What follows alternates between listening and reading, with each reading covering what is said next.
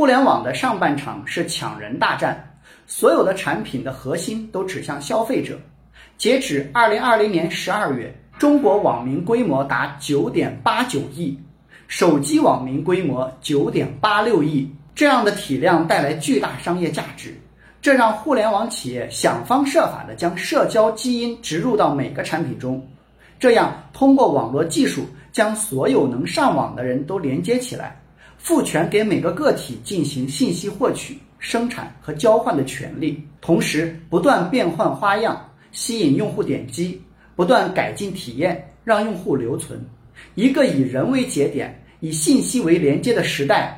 铺陈开来，在上半场中，互联网产品对社交属性极其执着，都是围绕人展开的。在下半场中，这个核心将扩散到万物，即人们所说的 IOT（Internet of Things）。当然，这里的“物”并不仅是中文里的物体或物品，而是指 everything，既包括了人，也包括了事件、数据、装置、系统。流程等，所有物理对象，不论是智能的或非智能的物体，与互联网无缝连接，从而实现虚拟和物理世界的一体化。物理对象可积极参与业务流程、互动、通信、控制。